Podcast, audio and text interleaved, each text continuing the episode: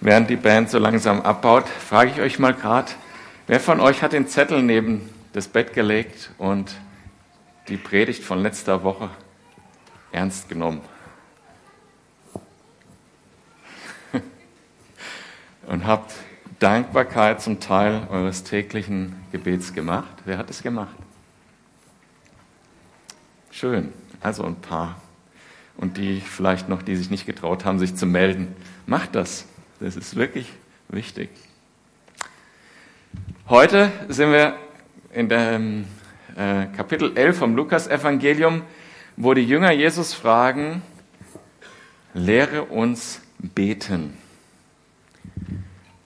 Ein für mich doch sehr herausforderndes Thema, bin ich ganz ehrlich, weil ich eigentlich finde, da müsste ich viel besser sein. Da müsste ich, äh, nein, besser ist das falsche Wort. Die Jünger fragen ja nicht, lehre uns, wie man richtig betet, damit wir immer die richtigen Worte haben, sondern sie sagen, lehre uns beten. Zeig uns, dass wir beten. Wir sollen beten. Die Jünger, die Jünger von äh, Johannes, die haben gelernt zu beten. Und du hast uns nicht gesagt zu beten. Sag uns, dass wir auch beten sollen. Das ist so die, die Frage. Zeig uns, dass wir auch beten sollen. Und das Wie war fast eigentlich sekundär. Und äh, ich merke, ich möchte, dass Jesus mir das mehr sagt. Bete mal jetzt. Ich habe euch was mitgebracht. Kindergebete aus dem, aus dem Internet. Ja. Lieber Gott, Bitte lege einen weiteren Feiertag zwischen Weihnachten und Ostern dazwischen, ist überhaupt nichts Vernünftiges, Gutes. Ginny. Lieber Gott, wir haben gelesen, dass Thomas Edison das Licht erfunden hat, aber in der Kinderkirche haben sie gesagt, du warst das. Ich wette, der hat dir deine Idee geklaut. Mit freundlichen Grüßen Donner. Lieber Gott, wenn du am Sonntag in den Gottesdienst mal richtig schaust, dann zeige ich dir meine neuen Schuhe. Mickey. Auf die Kindergebete komme ich später nochmal zurück. Also der Vers 1 in Kapitel 11 startet so. Jesus hatte unterwegs Halt gemacht und gebetet. Darauf bat ihn einer seiner Jünger, Herr, lehre uns beten. Die Jünger haben Jesus beobachtet. Die sind drei Jahre mit ihm unterwegs gewesen. Und sie haben gesehen, wie äh, die Kraft Gottes durchs Gebet auch Jesus erfüllt hat. Äh, Lukas, der Evangelist, der hat sehr viel Wert darauf gelegt, zu zeigen, dass Jesus auch voll und ganz Mensch war und auch angewiesen war auf den Vater, so wie wir. Und deshalb hat er auch viel darüber berichtet, wie Jesus betet. Und wir, haben, wir sehen da drin, wie die Jünger auch mitbekommen haben, wie Jesus betet. Und das muss so eine Anziehungskraft auf sie ausgeübt haben, dass sie diese Frage stellen. Weil sie fragen ja zum Beispiel nicht, äh, Jesus, lehre uns doch mal, wie wir Wasser zu Wein machen. Oder Jesus, ich würde gerne, dass du mir zeigst, wie man auf dem Wasser gehst. Oder Jesus, zeig mal, wie man jedes Mal, wenn man ans Meer geht und äh, ein Netz auswirft, Fische drin hat mit Goldstück im Mund. Zeig mir das mal. Nein, die Anziehungskraft, die, die, die Anziehungskraft des Gebets hat sie dazu gebracht, das zu fragen. Lehre uns zu beten.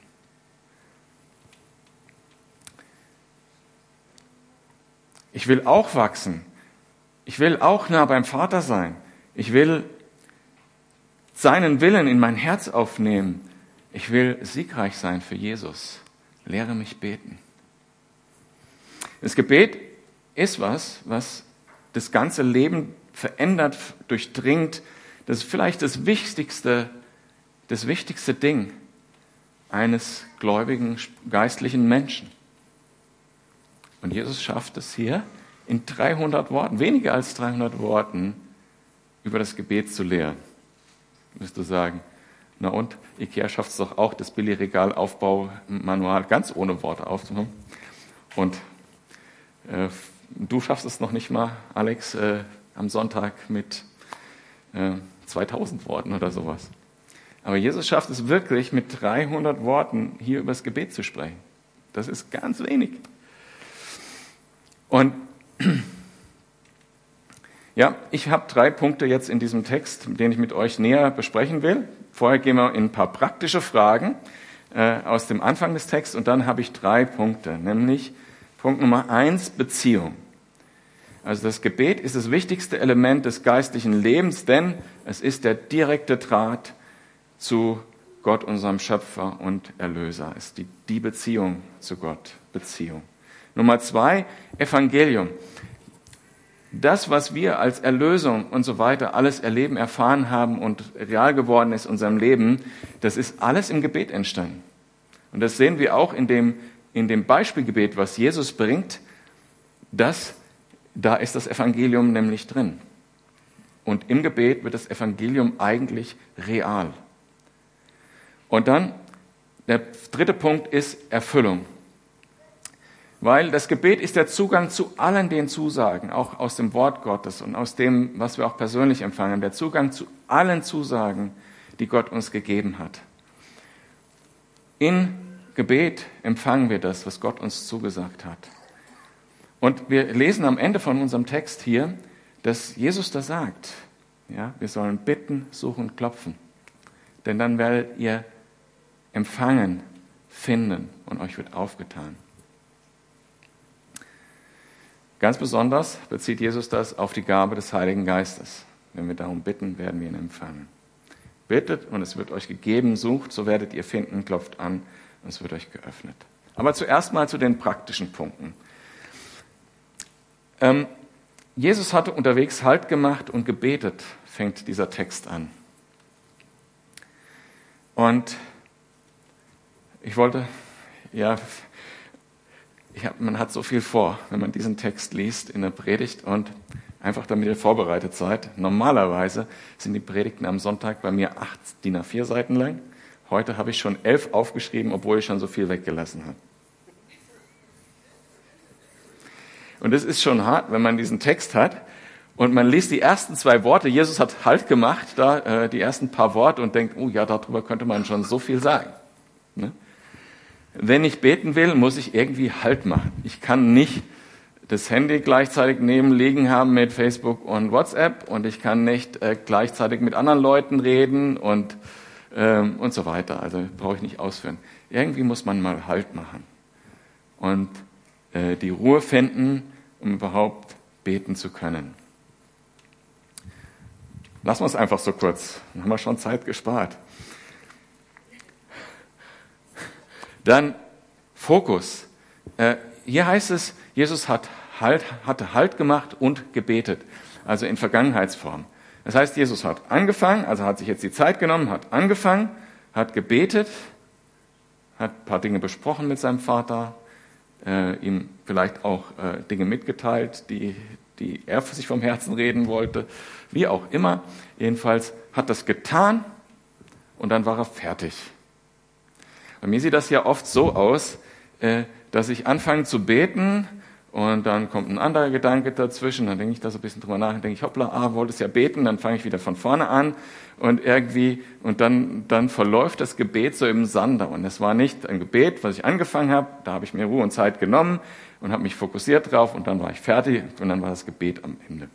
So, das ist, glaube ich, ein guter, eine gute Geschichte, wenn man äh, sich darüber Gedanken macht, fokussiert zu sein. Also stellt euch vor, wir reden jetzt miteinander, also und, und ich erzähle was. Also ähm, wisst ihr, was ich letzte Woche erlebt habe?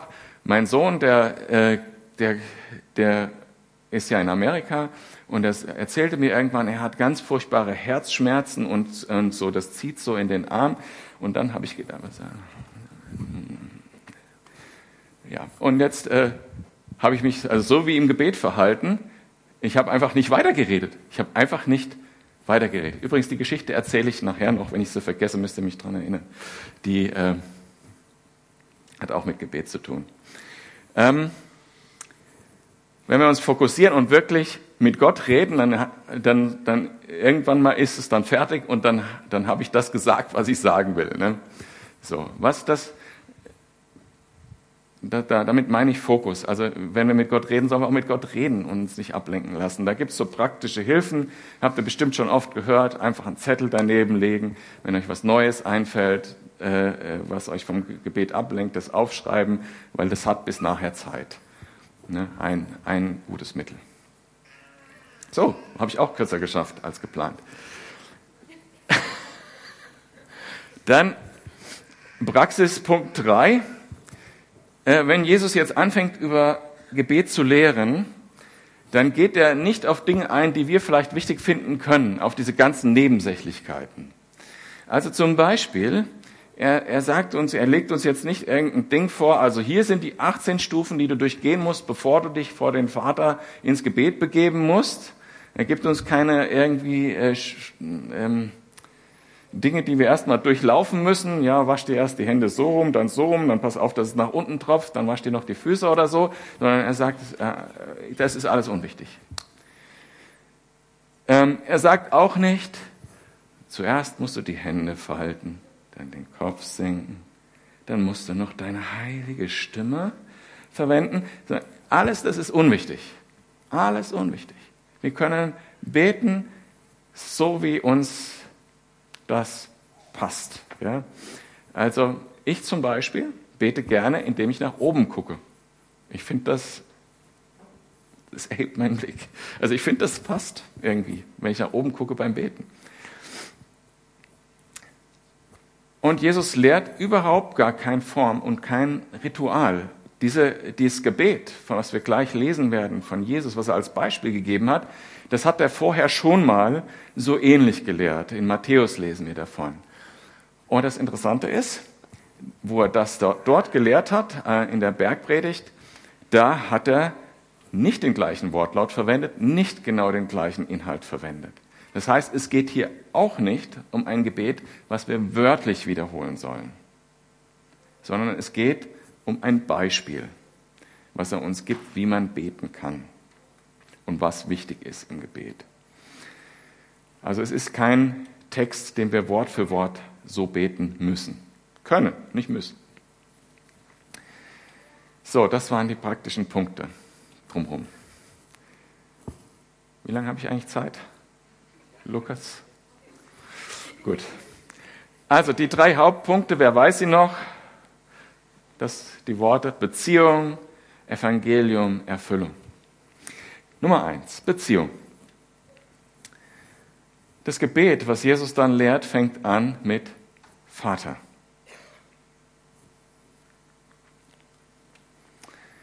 Im Mittelpunkt und am Anfang des Gebets steht diese Beziehung. Vater. Und Gott hat sich diese Rolle ausgesucht. Er hat sich dieses Wort, mit dem wir bestimmte Assoziationen haben sollten, äh, ausgesucht. Er will ein guter Vater sein, einer, der da ist, der zuhört, der es immer gut mit dir meint, der dir niemals wehtun wird, der nur das Beste für dich im Blick hat, der geduldig mit dir ist, der dich liebt. Das Bild hat sich Gott ausgesucht, so will er angesprochen werden im Gebet. Mit dieser, in dieser Beziehung will er mit uns leben. Vater und Tochter, Vater und Sohn. Das Interessante ist, die, die ersten Christen, die haben kein griechisches Wort dafür verwendet. In der Schrift steht oft nicht das griechische Wort für Vater, sondern oft steht das Wort aber, was im Hebräischen und im Aramäischen so viel heißt wie Papi oder Papa. Und manchmal, manche Leute beten so, ich habe das beim Lukas zum Beispiel auch schon gehört, Papa. Ich finde das interessant, dass Gott diese Beziehung zu uns haben will, wie ein Papa. Und wir haben schon mit Kinderzitaten angefangen. Wollt ihr noch ein paar hören? Ja. Gut. Lieber Jesus, bitte komm nicht zurück, bevor der nächste Cars-Film ins Kino kommt. Stevie. Oder, lieber Gott, manchmal denke ich an dich, auch wenn ich nicht gerade bete. Elliot. Oder, lieber Gott, ich kann mir keinen anderen vorstellen, der ein besserer Gott wäre. Das wollte ich dir nur mal sagen. Und das sage ich nicht nur deshalb, weil du Gott bist, Charles.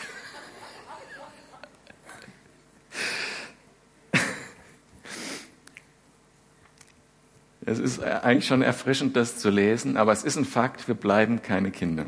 Das mag man bedauern oder nicht. Und wir wachsen in der Beziehung zu Gott. Wir bleiben Kinder, aber wir wachsen ja. Wir bleiben ja nicht kindlich. Ja? Und wir wachsen. Eine Beziehung zu einem Menschen bedeutet immer Veränderung und Wachstum. Immer. Weil da ist immer etwas in Bewegung in einer Beziehung. Jetzt rate mal in der Beziehung von dir zu deinem Vater im Himmel, wer sich da ändern wird.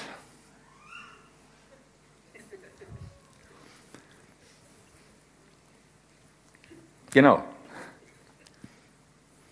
Das ist eine der Funktionen, eine der Dinge, die im Gebet wirklich passieren. Wir werden verändert durch Gebet, durch diese Beziehung. Und oft ist das, was Gott in unserem, in meinem Herzen tut, schon die Antwort auf das Gebet. So jetzt ist die Geschichte von vorhin. Also Jason, mein Sohn, äh, hatte diese Herzschmerzen und, und so, dass er sich anhörte wie ein Herzinfarkt. Und der hatte das schon eine ganze Weile, mehrere Tage. Und dann, äh, und dann haben wir so drüber gesprochen, habe ich gesagt, Jason, wir beten für dich. Und dann haben wir uns zu Hause äh, als Familie hingesetzt, haben für ihn gebetet. Und ich hatte die Antwort im Herzen nach dem Gebet. Ich wusste, das ist nichts Schlimmes. Das wurde dann nochmal auf die Probe gestellt. Äh, Jason ist in der gleichen Nacht noch, also also für ihn war es dann Nacht, 12 Uhr nachts, äh, in die Notaufnahme gegangen in Amerika und hat sich untersuchen lassen. Und als ich dann am nächsten Morgen mit unserem anderen Sohn hier im Krankenhaus war, ähm, letzte Woche war das alles, ähm, da äh, schreibt er mir per WhatsApp, ja, ich bin jetzt in der Notaufnahme und so. Und ich wusste trotzdem, da ist nichts. Ich war, Gott hatte mein Herz schon verändert und bin dann noch äh, Gebetsspaziergang und, habe Gott dann trotzdem gesagt, hey, ähm, ich weiß, du wirst dich da drin verherrlichen und es ist dein Plan, was da jetzt abläuft, auch dass er da hingeht und so. Da hatte Gott mein Herz schon verändert. Und das hoffe ich, äh, dass Gott unsere Herzen durch Gebet verändert, dass diese Beziehung auch eine Auswirkung hat.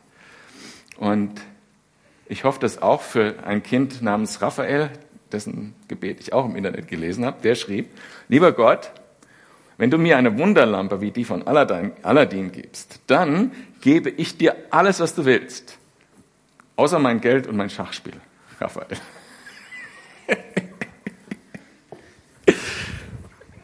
ja.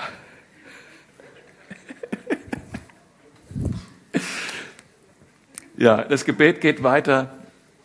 Dein Name werde geheiligt. Der Name Gottes, wie er in sich offenbart hat, im Alten, Testament, im Alten Testament, wie er ihn offenbart hat, auch gegenüber Mose im, im brennenden Busch, lautet, wir kennen nur die Konsonanten aus diesem, aus diesem Wort. Äh, ähm, deshalb wissen wir gar nicht genau, wie der ausgesprochen wird, der Name. Ähm, die meisten Wissenschaftler sagen, Yahweh ist die richtige äh, Aussprache dafür. Dieser Name von Gott ist eigentlich ein Verb. Das heißt eigentlich bin. Ich bin. Oder ich werde sein und ich werde werden. Oder ich war schon immer. Das ist eigentlich ein Verb. Und wenn wir den Namen Gottes heiligen, dann heiligen wir ihn erstmal natürlich als den allmächtigen, für immer dagewesenen Gott, aber auch für die Namen, die mit diesem Namen verbunden sind in der Bibel. Wir lesen ganz viele Verbindung mit diesem Namen, also Erweiterung des Namens äh, in der Bibel. Nämlich zum Beispiel Yahweh Jireh. Ich bin der Herr, dein Versorger. Oder wir lesen Yahweh Nissi. Ich bin der Herr, dein Banner, also der dich leitet und führt. Oder Yahweh Rapha. Ich bin der Herr, dein Heiler. Oder, und ich meine, es gibt, weiß ich gar nicht, wie viele genau, darüber gibt es Bücher.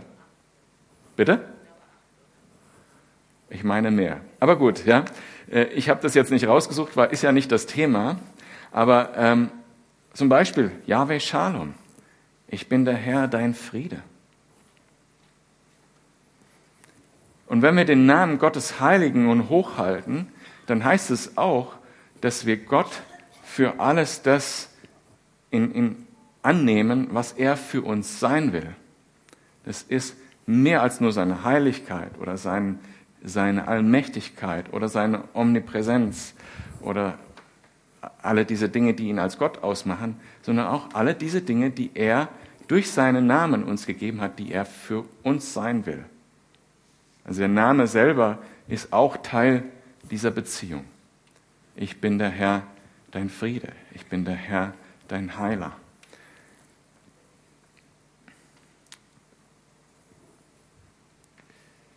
Ein weiterer Teil dieser Vaterbeziehung ist, dass er sich um alles kümmert, was wir brauchen. Äh, später jetzt in dem Gebet, ich springe da so ein bisschen hin und her, heißt es ja, unser tägliches Brot gib uns Tag für Tag. Gott kümmert sich darum, weil er will, dass wir, wir uns um andere Sachen kümmern. Das hat, äh, Johann, äh, das hat Jesus im Matthäus-Evangelium in der Bergpredigt ganz schön auf den Punkt gebracht, als er gesagt hat, äh, in Kapitel 6, Vers 31, macht euch keine Sorgen. Fragt nicht, was sollen wir essen, was sollen wir trinken, was sollen wir anziehen, denn die und diese Dinge geht es den Heiden, die Gott nicht kennen, Beziehung.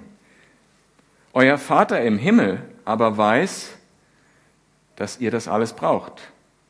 Es soll euch zuerst um das Reich Gottes und Gottes Gerechtigkeit gehen, und dann wird euch alles andere dazugegeben werden. Das ist auch Teil der Beziehung. Jesus sagt, die, die Gott nicht kennen, klar, denen ist das wichtig. Denen geht es darum, äh, wie viel Geld auf dem Konto ist, was, äh, wie toll sie heute aussehen und ähm, äh, wie lecker sie heute essen gehen können. Das interessiert die Heiden, das soll euch nicht interessieren. Und auch nicht, wenn's, selbst wenn es existenziell wäre, wenn es knapp ist, wenn wenig zu essen da wäre. Wir können uns das ja kaum vorstellen soll uns das nicht interessieren. Wir sollen uns darum keine Sorgen machen, sondern wir sollen uns um Gottes Reich und seine Gerechtigkeit kümmern, weil wir Gott kennen, dass er sich darum schon kümmert. Es ist Teil der Beziehung zu wissen, dass Gott sich um die praktischen Dinge unseres Lebens kümmert und dass wir ihm damit vertrauen können.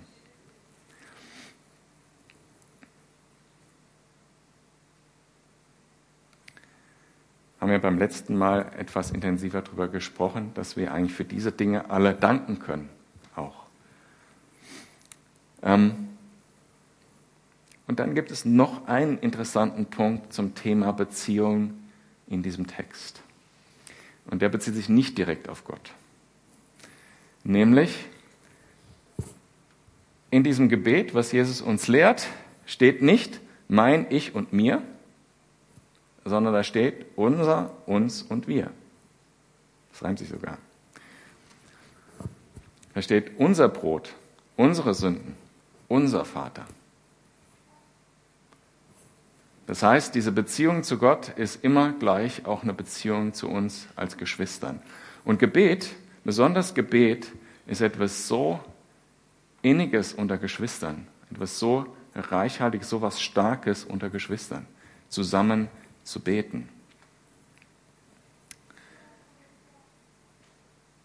Und wir machen das ja. Wir haben das ja sogar als Gottesdienstform äh, wieder mehr, dass wir das, weiß gar nicht, wie oft wir es genau machen, aber wir machen es regelmäßig, dass wir hier offen beten zusammen im Gottesdienst. Ähm, gemeinsam beten ist eine total starke Sache und ist eigentlich das, wo ich sagen würde, äh, eine super gute Freundschaft, wenn das noch dazu kommt, ist eigentlich die perfekte Beziehung, die man auf dieser Welt haben kann äh, zu einem Freund. Dass man beten kann zusammen und diese Zeit mit Gott zusammen verbringen kann, die man zusammen ist. Das ist total stark.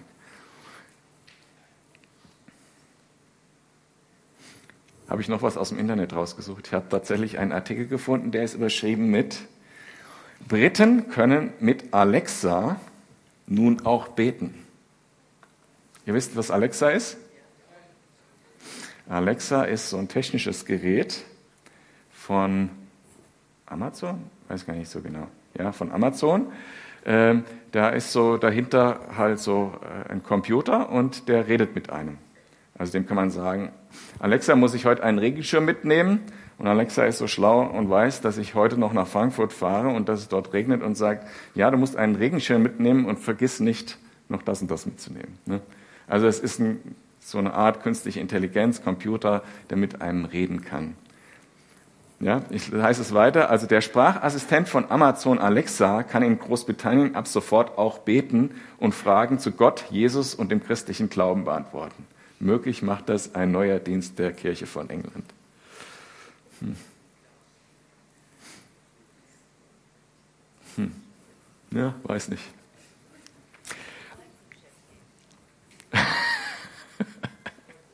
Ja, schon.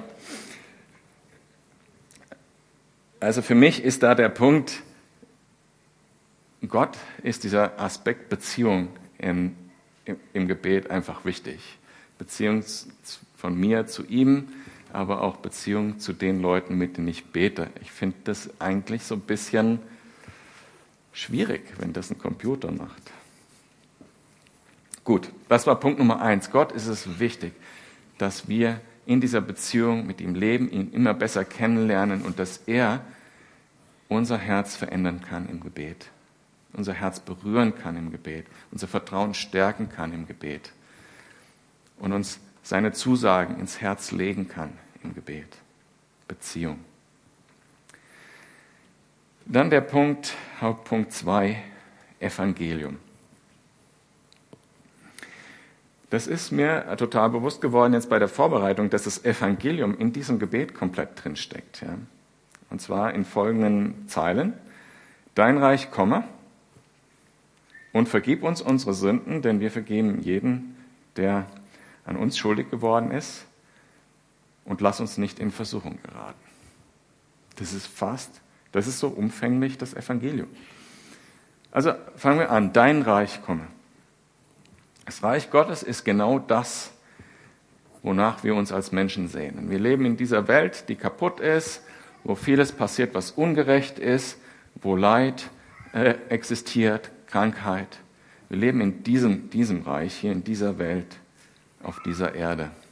Und jeder Mensch weiß im Herzen, das gehört nicht so, wie es hier ist. Ich weiß, es gibt was Besseres. Ich weiß es, weil Gott uns diese Sehnsucht ins Herz gelegt hat. Und dieses Bessere ist das Reich Gottes. Das ist das Reich Gottes. Das, wo alle unsere Sehnsüchte erfüllt sind. Alles das, was wir merken, was hier kaputt ist, ist dann repariert. Alle Tränen sind abgewischt. Das ist das, wonach wir uns sehnen. Und gleichzeitig wissen wir, ja, diese Ideale sind toll. Jeder müsste den anderen Menschen lieben. Und das wäre so toll, wenn Frieden auf Erden wäre. Und gleichzeitig wissen wir, und wir wollen das auch, wir wollen das auch selber mitbewegen, wir wollen das selber auch ein Teil davon sein und, und positiv mitbewegen. Und gleichzeitig merken wir, wenn ich persönlich in diese Welt käme, wenn die irgendwo existiert und ich dahin gehe, so wie ich bin, würde ich das ganz ruinieren. Ich würde es kaputt machen, weil ich bin Sünder. Und ich, weil ich Sünder bin, würde anderen Menschen Leid zufügen und würde diese ganze perfekte Welt kaputt machen. Das wissen wir gleichzeitig. Und deshalb brauchen wir, vergib uns unsere Schuld. Deshalb brauchen wir die Gnade zur Vergebung. Und wir beten dafür. Und 1. Johannes 1, Vers 9, eines meiner Lieblingszitate, ihr hört das auch oft von mir, doch wenn wir unsere Sünden bekennen, erweist sich Gott als treu und gerecht. Er vergibt uns unsere Sünden und reinigt uns von allem Unrecht, das wir begangen haben. Warum ist das mein Lieblingsvers? Weil ich mir so oft sagen muss, damit ich ihn selber glaube. Deshalb sage ich ihn auch euch oft. Und wir brauchen das. Wir brauchen die Vergebung. Das ist der, ja, sozusagen das, das zentrale Stück des Evangeliums. Wir brauchen, dass Jesus für uns am Kreuz gestorben ist, sein Blut vergossen hat, damit wir reingewaschen sind von unserer Schuld. Damit wir heute neu durchstarten können. Und wir brauchen die Gnade nicht nur zur Vergebung, das ist der nächste Punkt. Wir brauchen die Gnade auch für unsere Heiligung, dafür, dass wir besser leben können. Einen Schritt besser als beim letzten Mal das schaffen. Und wir wollen nicht mehr sündigen. Wir wollen Gnade von Gott, dass er uns hilft, besser zu leben, damit wir nicht in Versuchung geraten, wie, heißt, wie es im Gebet hier heißt. Wir wollen, dass wir besser lieben können und anderen Menschen vergeben können. Wir leben aus der Gnade Gottes auch in der Heiligung.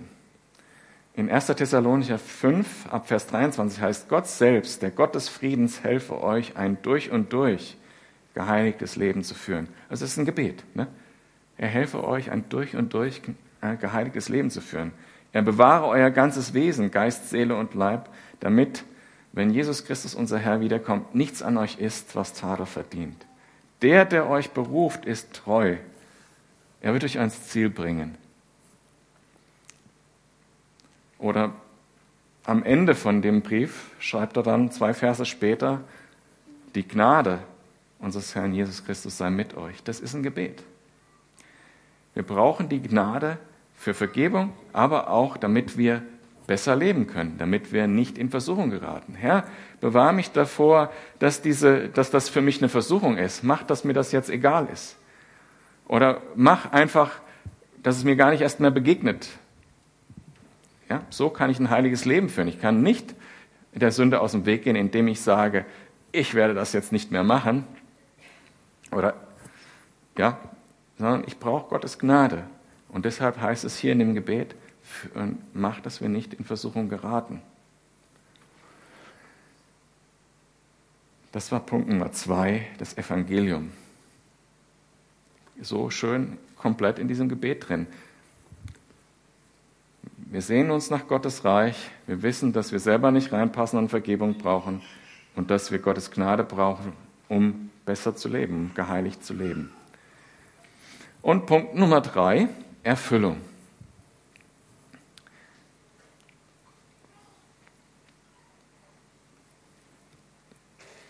Jesus erzählt jetzt eine Geschichte, um das zu illustrieren, wie wichtig es ist, zu fragen, damit wir bekommen ab Vers 5. Weiter sagte Jesus zu seinen Jüngern, angenommen, einer von euch hat einen Freund. Mitten in der Nacht sucht er ihn auf und sagt zu ihm, bitte leih mir doch drei Brote. Ein Freund von mir hat auf der Reise bei mir Halt gemacht und ich habe nichts, was ich ihm anbieten könnte. Und das ist jetzt eine ernste Situation in, in dieser Kultur. Äh, Gastfreundschaft ist ein, ein wichtiger Wert in der Kultur und es ist einfach erwartet, dass dieser Mann jetzt Essen und Trinken und einen vernünftigen Schlafplatz für seinen durchreisenden Freund zur Verfügung hat. Und er hat jetzt diese Not tatsächlich, dass er das nicht, dass er das nicht hat. Ja, dieser Freund kommt jetzt mitten in der Nacht, viel zu spät. Wahrscheinlich ist er auf der A5 gefahren und ist in Stau geraten oder mit Ryanair geflogen und der Flug wurde abgesagt oder so. Jedenfalls kommt er viel zu spät und er hat nichts zu Hause und hat wusste das nicht, dass der jetzt noch kommt. Und er ist in einer, in einer blöden Situation. Und er könnte, äh, könnte jetzt sagen, ist halt so. Und ich habe halt keinen Weg. Aber dann fällt ihm ein, da kenne ich doch noch jemanden, hier mein Nachbar, der hat immer genug Brot zu Hause, weil der hat äh, 25 Kinder. Aber der Nachbar, der liegt jetzt schon im Bett, was in, in der Kultur bedeutet, also wie die gewohnt haben, war so, die hatten äh, einen Wohnraum und Schlafraum und da wurden dann die Teppiche ausgerollt und da liegt die ganze Familie zusammen äh, und ich habe das auch schon in Nepal gesehen, wie das dann aussieht. Meist ist da dann noch der Fernseher, den gab es damals noch nicht.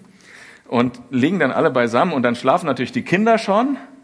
Und äh, wenn der Vater jetzt aufstehen muss, muss er über die Kinder steigen. Das heißt, dass der jetzt kommt und fragt, ist, ähm, sehr unangenehm für den Nachbar, weil er müsste dann über die Kinder steigen, die Kinder wach machen, wer weiß, was das wieder für ein Gedöns gibt. Und das macht man doch auch nicht mitten in der Nacht klopfen. Ne? Also als ich Kind war, äh, war das war so eine der Regeln, nach neun ruft man niemand mehr an. Damals gab es noch Telefone, die man so bedient hat. Ähm, es war einfach eine Regel, macht man nicht, das ist unanständig. Ja? So war das unanständig hier also man klopft einfach nicht, wenn die Tür schon zu ist. Der Nachbar hat, hat die Familie hat sich hingelegt, er hat die Tür zugemacht, hat sich dazugelegt, da klopft man jetzt nicht mehr.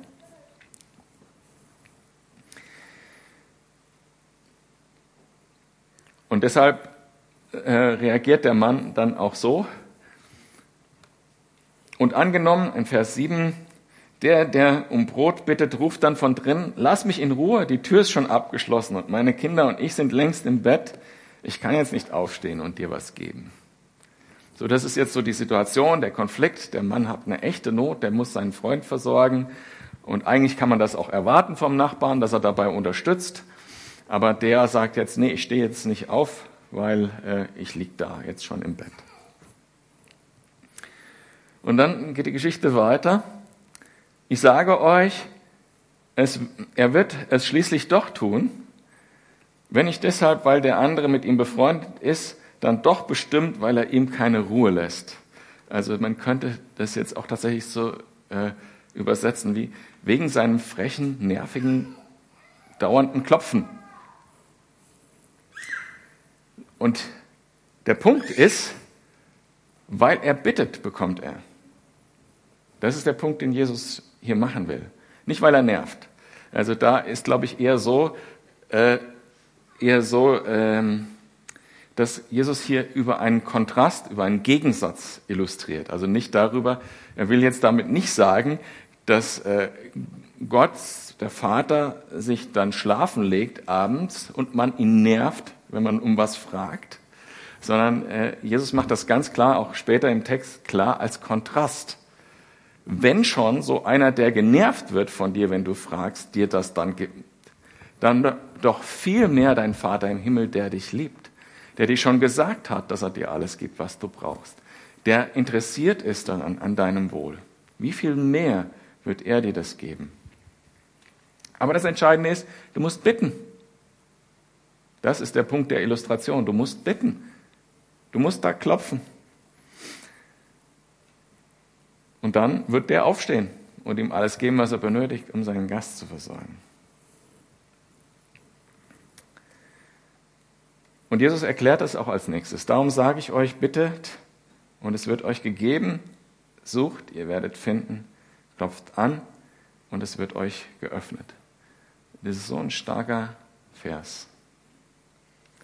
Ich begegne auch oft Menschen, die mir sagen, ich suche schon so lange nach Gott, aber ich kann ihn einfach nicht finden. Und denen kann ich sagen, wer sucht, der findet. Ich weiß, wenn du mit ganzem Herzen das willst, dann wird Gott sich finden lassen, sagt Hebräer auch. Du wirst Gott finden, wenn du dran bleibst. Das ist eine total klasse Verheißung, die man Menschen mitgeben kann, die auf der Suche sind. Also wer sucht, wird finden. Das nur so nebenbei.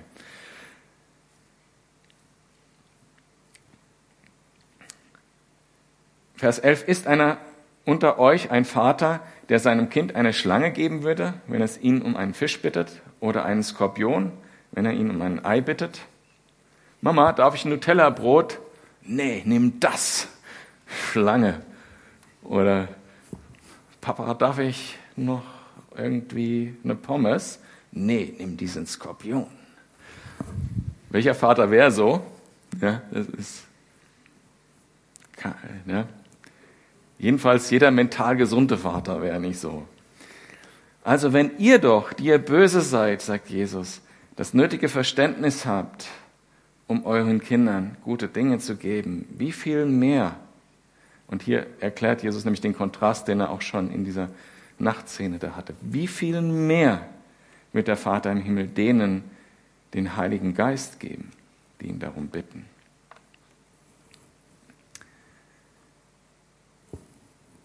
Auch interessant. Ne? Ähm, den Heiligen Geist geben, das war das zentrale Thema. Hat man gar nicht so bemerkt vorher im Text. Ne? Und äh, deshalb wird diese Stelle auch ähm, oft ganz aus diesem Kontext herausgenommen zitiert. In den Heiligen Geist brauchen wir nämlich, um das, was ich vorher erklärt habe, das Evangelium zu verstehen. Für Gott ist es so selbstverständlich, dass er sich um die Alltagsthemen, unsere Alltagsthemen kümmern will, wenn wir da darum bitten und so weiter. Aber was tatsächlich das Neue ist, dass wir erlöste Menschen sind, dass wir den Heiligen Geist haben. Das ist das Besondere. Und jeder, der klopft, der sucht, der wird, wird aufgetan, der wird finden. Und wer bittet, dem wird gegeben, der Heilige Geist. Auch ein total starkes Gebet. Und auch vorhin haben wir es ja ein paar Mal gebetet. Ne?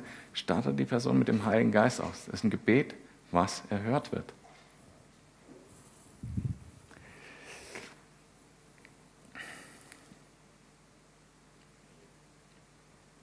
Ich habe äh, letzte Woche einfach als, äh, als Vorbereitung nochmal ein Buch über Gebet gelesen, ein allgemeines Buch über Gebet. Und da hat mich persönlich was besonders berührt, wo ich gemerkt habe, da muss ich selber dazu lernen. Wir beten oft konkret für Dinge und haben auch diese Zusage, die Erfüllung liegt darin, dass wir tatsächlich bitten. Das war ja unser Punkt, in dem wir gerade sind, Erfüllung. Also wir hatten erst Beziehung, dann Evangelium und dann Erfüllung. Die Erfüllung liegt darin, dass wir bitten. Also wir müssen erst bitten, bevor wir die Erfüllung erleben können. Also durch das Gebet erfüllen sich die Verheißungen, die wir von Gott bekommen. Und dann habe ich oft Anliegen und dann bete ich dafür. Sagen wir mal, äh, ich bete dafür, dass sich äh, ein Freund bekehrt. Und dann bete ich dafür, und dann, ach, es kommt der Tag, wo er offen ist für ein Gespräch und mich Dinge fragt. Und ich denke, ja, super, danke Herr. Und dann ist das Thema für mich im Kopf abgehakt und ich bete nicht weiter. Und es passiert nicht weiter etwas und das eigentlich, wofür ich gebetet habe, kommt doch nicht in Realität, wird doch nicht wahr weil ich nicht weitergebetet habe, weil ich nicht weiter gefragt habe. Wir haben diese ganzen Zusagen von Gott. Zum Beispiel auch Römer 8, 37. In all dem tragen wir einen überwältigenden Sieg davon, durch den, der uns so sehr geliebt hat. Oder, äh, ja, wie David betet im Psalm 3. Hilfe und Rettung kommt von dem Herrn. Dein Segen, Herr, komme über dein Volk.